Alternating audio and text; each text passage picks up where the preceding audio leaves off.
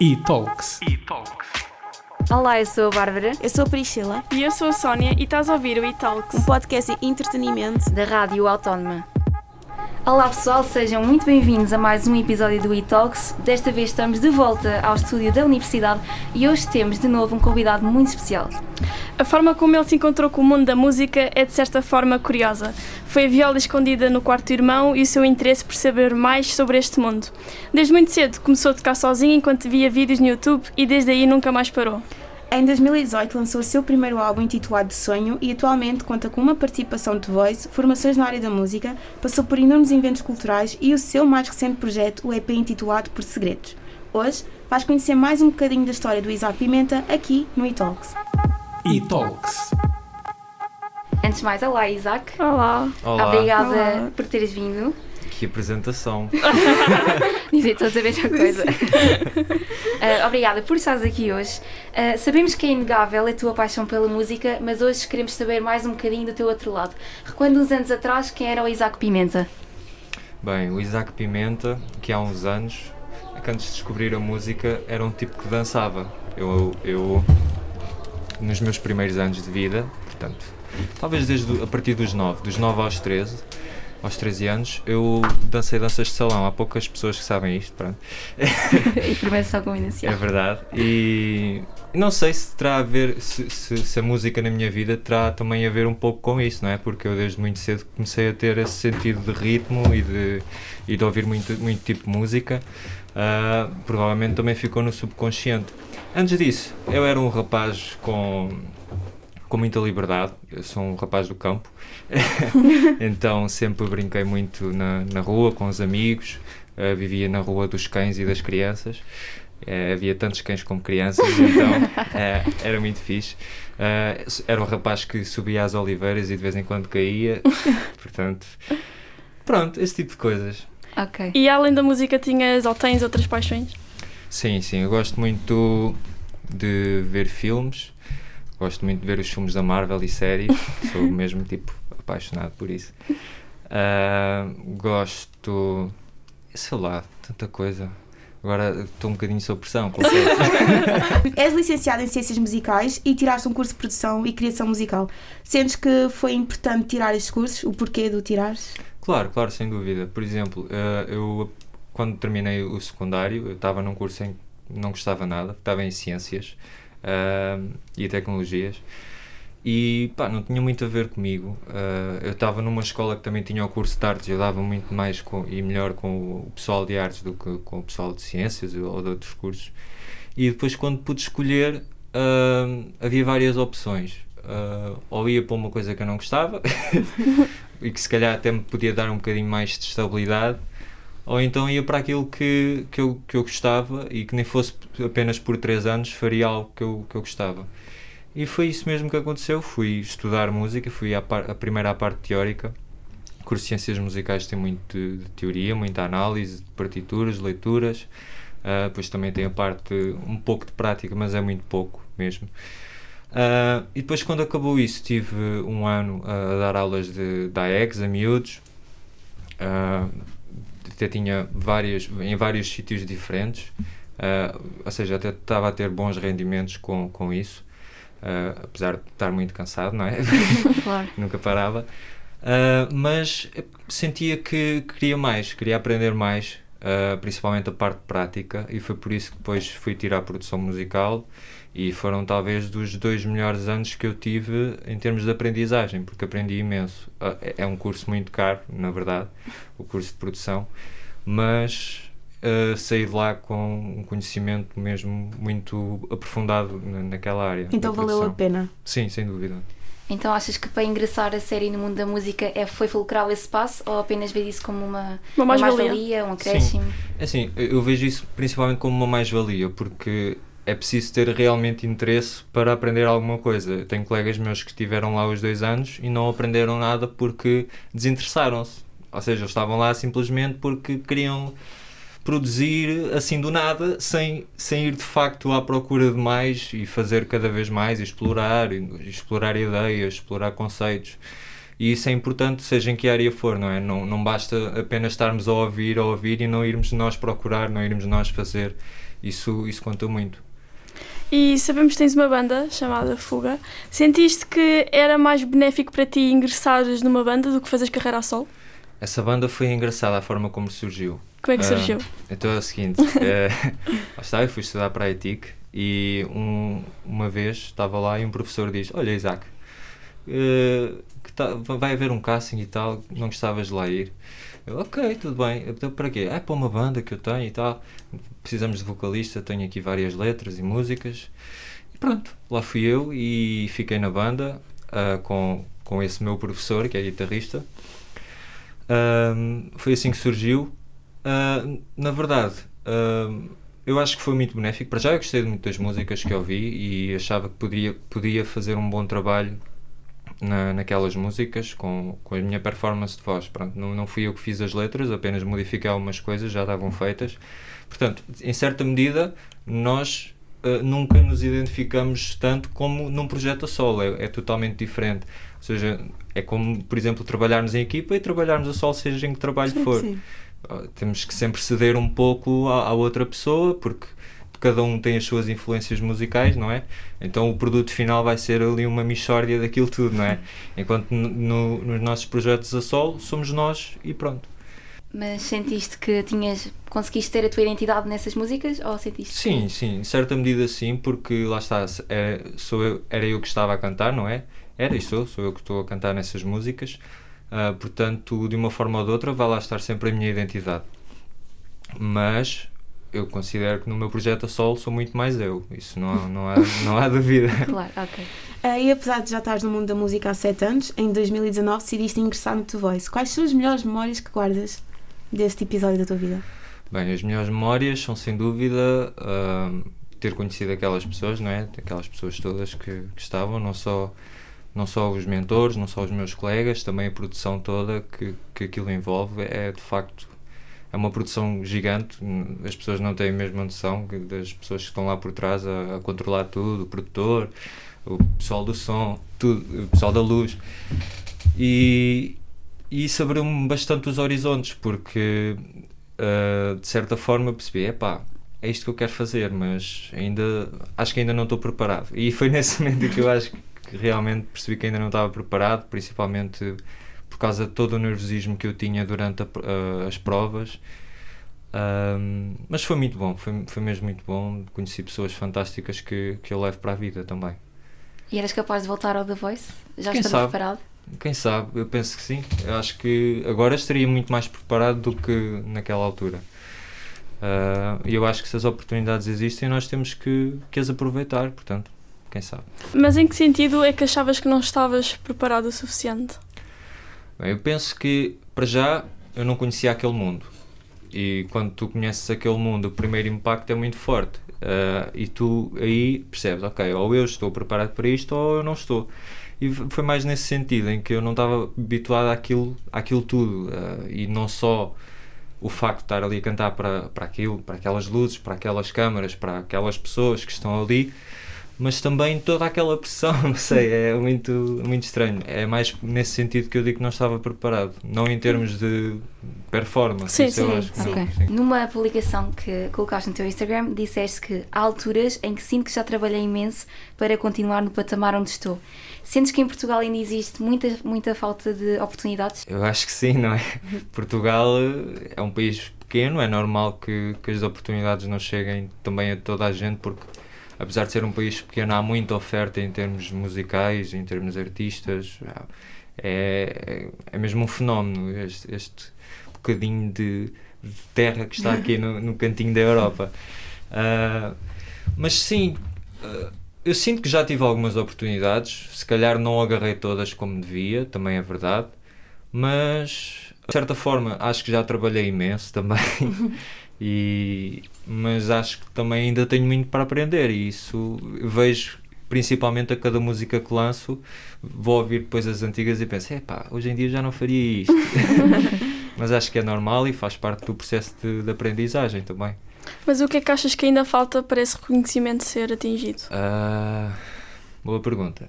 Ah, não sei.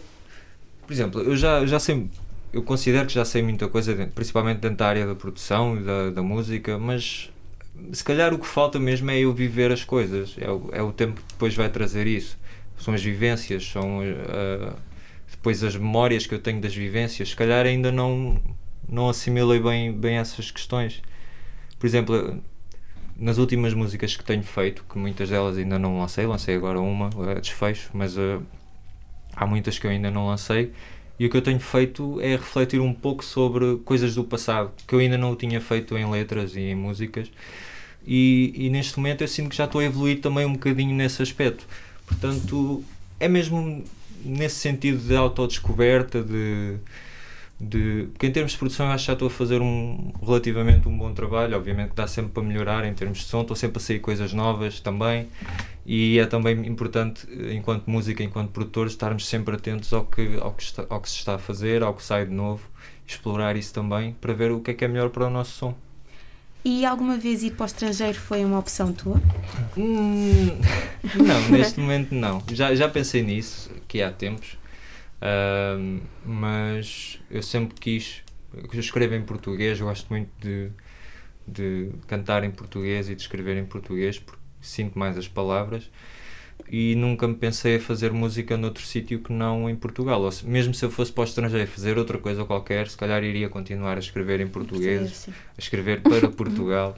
Claro. Lançaste o teu EP Segredos em setembro de 2020, no ano passado. Como é que este projeto surgiu? Bem, esse projeto foi o, o, o trabalho final do curso de produção.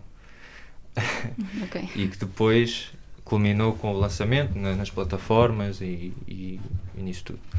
Ah, mas basicamente, nós tínhamos que no final do curso apresentar um EP e eu, na altura, ao longo do curso, fui fazendo várias músicas, algumas não prestavam para nada, mesmo assim, outras realmente tinham algum potencial. E, e foi no final, no, aliás, no início da quarentena, naqueles primeiros meses, que eu terminei esse, esse EP. Ahm, ainda estávamos em aulas virtualmente e eu fui fazendo, também tive a ajuda de, de alguns amigos que me foram aconselhando com, com ideias, porque isso é, isso é as vantagens também de trabalharmos com pessoas com gostos parecidos e na mesma área da produção, não é? Porque, ah, também tava, havia, não eram só pessoas que estavam lá que não se interessavam, também havia um ou dois interessados. e essas pessoas são aquelas que depois temos que, que agarrar e levar para a vida. E, e sim, surgiu dessa maneira e penso que ahm, as letras refletem um bocadinho ahm, um bocadinho mais o, o que eu sou acho que fala mesmo isso é um caminho de autodescoberta que eu fui fazendo ao longo do ao longo das letras ao longo das músicas e penso que está um trabalho bem conseguido por acaso orgulho-me desse, desse trabalho E como disseste há pouco, lançaste o teu mais recente single, o o Desfecho, há 5 dias? 5 Sim, dias. Conta- Conta-nos um bocadinho sobre, sobre a história desta música. Bem, a história aconteceu mesmo com a minha atual namorada, que já estamos juntos, vai fazer no próximo mês 8 anos. Já, já é um bocadinho. É muito um tempo. bocadinho. Portanto, já passou a faculdade, já passou isso tudo e continuamos juntos. É- É uma coisa também que eu, me- que eu me orgulho e que não é fácil de, de, de aguentar tantos anos com a mesma pessoa, mas com ela é fácil. Ah, e, e surgiu de uma história, lá está, nós ah, estávamos, estávamos naquele vai e vem, estamos juntos, não estamos, etc. E depois houve ali um ciclo em que houve uma rejeição por parte dela. e eu, ok, fiquei muito triste na altura e foi inspirado nesse momento. Eu escrevi essa música no início deste ano, mas inspirada nesse momento, lá está, o que eu estava a dizer, de, de ir revisitar memórias ao passado, coisa que eu ainda não tinha feito e que estou a gostar muito porque eu acho que o trabalho acaba por ter mais verdade quando, quando é assim, quando é inspirado em coisas que nos aconteceram. E sentes que é mais fácil para ti eh, escrever passado algum tempo do que precisamente nesse momento? É conforme. Ah, há alturas em que também eu já escrevi logo no momento e eu penso, por exemplo, aquela música que eu tenho com a Caroleta, que é o, o Que Vês. A Caroleta cantou comigo no Sim, The sim. Voice. E elas sabem, não me vão deixar e vão confirmar que eu estava no metro e mandei print que estava a ouvir essa música e é realmente uma música muito boa. Foi, não foi? Sim. Foi. Obrigado. Sim, essa música foi escrita ali no momento. Foi, tinha acabado o The Voice e eu escrevi essa música para ela, que é uma música que fala sobre a amizade, sobre a ambição nos projetos. E pronto, eu acho que não há propriamente uma fórmula para escrever músicas e, para fazer as músicas. Penso que é mesmo levar-nos pelo momento. Agora eu estou neste caminho de, de revisitar memórias ao passado e está a resultar. Mas quem sabe, se por exemplo, se agora acontecer aqui alguma coisa não sei, uma coisa desastrosa. Eu acho que lido melhor com o drama do que com a alegria para, para escrever. Eu acho que sim, acho que é mais por aí, sim. E agora, para acabar, de todas as músicas que já compuseste, qual é a que guardas com mais carinho? Bem, É difícil. é muito difícil. Eu acho que todas fazem sentido na altura em que são lançadas, não é? P- e e eu, eu gosto de fazer esse exercício de olhar para o passado para, para perceber se realmente estou, estou a evoluir. Porque na altura que eu ouço, que acabo de lançar, eu, eu penso, epá, isto está muito fixe. Está mesmo muito. Epá, brutal. Estou bem contente com aquilo. Depois, passado uns anos, vou ouvir, epá, porcaria. A sério que eu fiz isto. E hoje não, não faria nada assim. Pronto, por- portanto, o que eu te responderia é: olha, a última que eu lancei, eu acho que está muito fixe, por acaso. Agora, não é? Daqui a, daqui a uns anos vou olhar, epá, que menino. Estão a perceber? Mas, mas sim, é por aí. Portanto, vou dizer a próxima. Vai ser a próxima. Ah, próxima. Ok. Ok, Sim, então vamos, como ainda não há próxima, nós vamos propor-te um desafio. Gostava- Gostávamos muito que cantasses um bocadinho. Pode ser a desfecho, pode ser a tua música preferida, é o que tu quiseres, E assim acabávamos o episódio. Episódio. Ok. para acabar da Vamos a melhor isso. forma. Vamos a isso. Pronto? Quando quiseres ou começar. É sé- sério? Eu já não sei onde é que errei não estares aqui.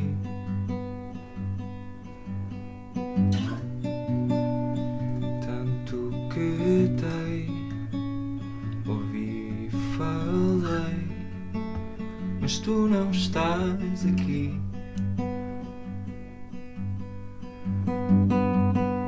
Eu sei que um dia vais voltar E quando esse dia chegar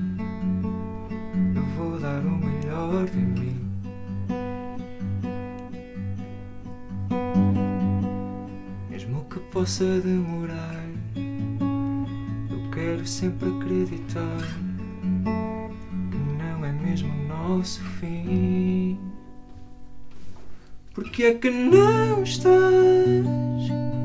mais ao meu lado será real ou ilusão? Já não sinto o teu coração.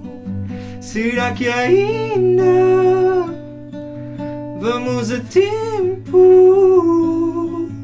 Eu sei que nada foi em vão. Diz-me se ainda há solução para nós.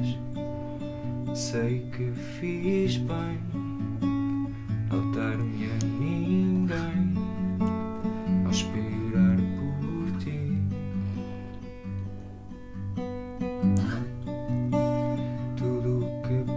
passei foi por te querer bem, só para te ver feliz.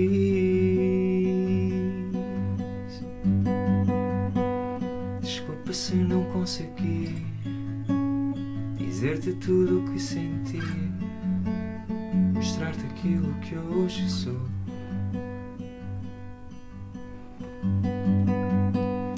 Sei que às vezes fico aquém, dizes que está tudo bem e que queres ir para onde vou. Porque é que não estás mais ao meu lado? Será real ilusão? Já não sinto o coração. Será que ainda vamos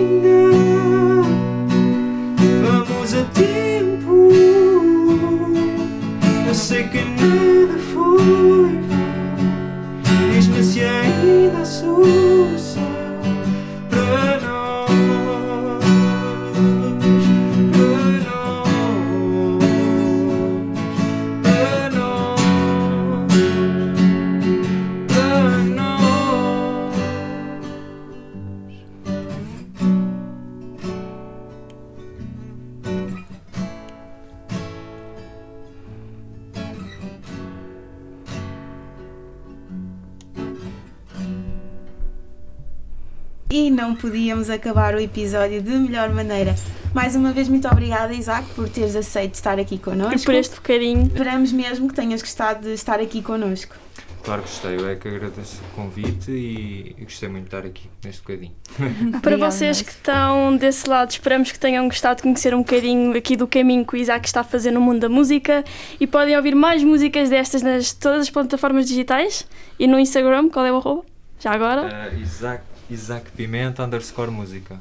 Não te esqueças também de passar nas nossas redes sociais e fica atento porque vamos continuar a ter novidades em breve. Até ao Até à próximo próxima. Até à episódio. próxima. Tchau! E Talks. Três amigas à conversa sobre entretenimento e tudo à volta. Este programa foi gravado nos estúdios da Universidade Autónoma de Lisboa.